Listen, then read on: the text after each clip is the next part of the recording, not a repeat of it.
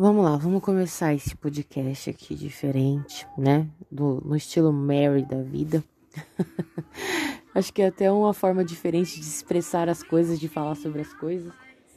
É, mas, é, como algumas das pessoas sabem, eu sou. Eu tenho distonia, né? Eu sou distônica.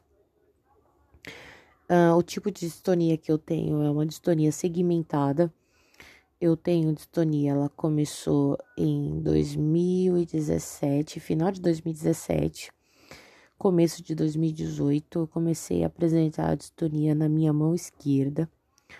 Uh, não, não devemos considerar que seja uma cãibra de escrivão, porque não é a mão que eu escrevo, né? É a mão esquerda. Eu sou destra.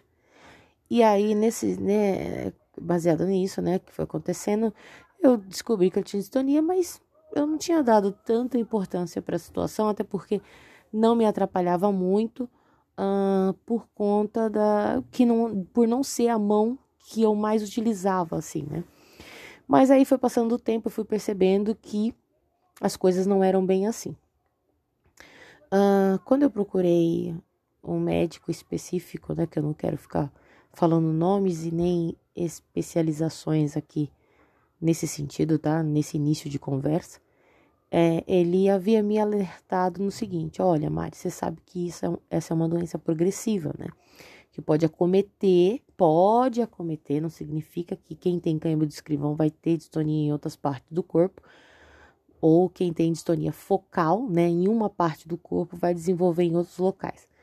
Até então, minha distonia era considerada uma distonia focal por ser só na mão esquerda.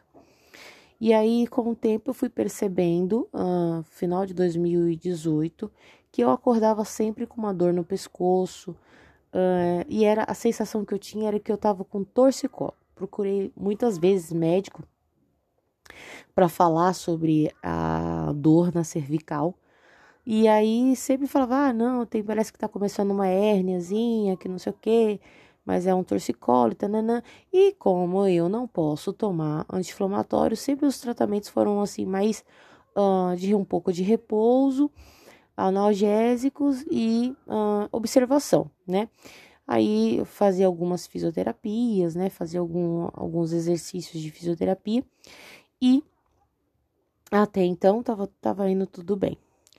E aí, uh, 2018, uh, final de 2018, eu comecei a fazer academia, né? Eu fazia academia e, e, eu sempre gostei, assim, sempre de estar tá evoluindo na academia, né? De aumento de peso, essas coisas, até porque fazer exercício físico melhora muito o paciente que tem dor crônica, né?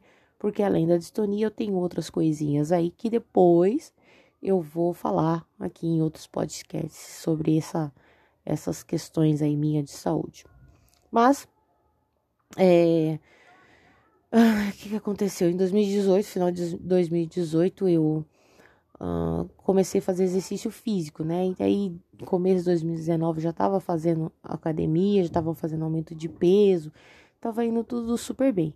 E sempre com essa dorzinha no pescoço, achando que era só um torcicolo, que eu tinha dormido de mau jeito. Uh, um belo dia, em meados de abril, ah, uma bela noite, na verdade, eu comecei a ter um, um fortes puxões assim do pescoço para lateral. Eu não conseguia controlar uh, o meu maxilar e algumas partes assim do meu pescoço faziam muita força, né? Era bem forte, era bem complicado. Eu falei, caramba, tem alguma coisa estranha. Aí eu comecei a pensar. Falei, bom, se a mão esquerda tem um movimento involuntário, então pode estar acontecendo no meu pescoço. Só que assim, eu achei que isso ia passar. Só que começou a doer demais, demais, demais, e puxar muito, muito, muito. E aí isso foi tomando uma proporção, e eu trabalhando, eu trabalhando.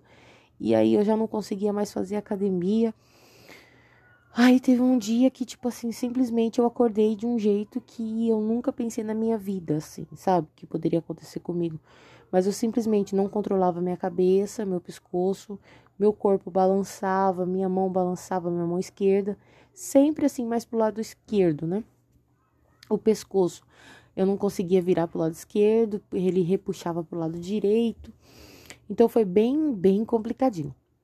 Aí, fui no médico, o médico achou, né, coitado, também não sabia. Como eu disse, eu não vou ficar citando as primeiras especificações que me viram naquela época, mas o médico me deu, na época, acho que umas injeções de B12, porque eu, eu sou deficiente de vitamina B12, né? E para ver se ajudava, né, nas dores, até porque eu não podia, não poderia entrar com anti-inflamatório. E aí foi indo, foi indo, e falou, não, falou, não, Mari, a gente vai procurar um neuro uh, especialista em distúrbio do movimento, porque você não tá legal, isso não, isso não tá bom. E foi passando os dias e eu com o pescoço balançando, foi bem cruel, foi bem difícil. Beleza. Aí passei com esse neuro, né, uh, por indicação desse outro médico. Passei com esse neuro, ele me avaliou tudo, só que eu tava tendo perda de diurese na época, eu não tava sentindo que eu tava perdendo o xixi. E aí ele resolveu me internar. Foi quando eu tive aí uma, uma internação bem longa, né? Começo de maio pra. É, começo de maio pra final, assim, bem, bem no final. Foi bem difícil a minha internação. Eu comecei a fazer uso de Prolopa. Eu tinha que mudar o tipo do meu gerador, que é o neuroestimulador medular para poder fazer ressonâncias. E aí fizeram uma aplicação de toxina em mim. Essa primeira aplicação de toxina, eu acredito que não foi das melhores que eu tive, porque uh, primeiro que é a primeira, a gente não, nunca pode esperar muita coisa da primeira aplicação, tá? Distônicos, uh, aprendam isso. A primeira aplicação não vai ser lá, meu Deus, milagrosa, não, tá? Eu fiz a primeira aplicação, os movimentos mais bruscos diminuíram. É, esse médico ele só fez na cervical, não fez na mão, a mão continuou na mesma vibe. Uh, e a perna também. A questão da diurese parou, eu parei de ter essa perca dessa diurese assim. É, é, como é que eu posso dizer? Espontaneamente, não foi uma coisa que eu tive que tomar um remédio ou descobriu-se algo. Aí, beleza. Fiz tudo direitinho, tudo que o médico falou, só que assim, as primeiras, a primeira aplicação foi horrível, você de ser bem direta com vocês, a primeira aplicação foi horrível, aí eu, é, eu tive febre, olha que eu não tenho febre há muitos anos, nessa época, nesse dia eu tive febre, eu fiquei afônica, eu não conseguia deglutir líquidos, eu só tomava com canudo, porque se eu tomasse, assim, sabe quando a gente toma com um copinho, no copo normal, não rolava, e foi bem tenso, né? Mas aí já tinham me dito que poderia acontecer, mas ok.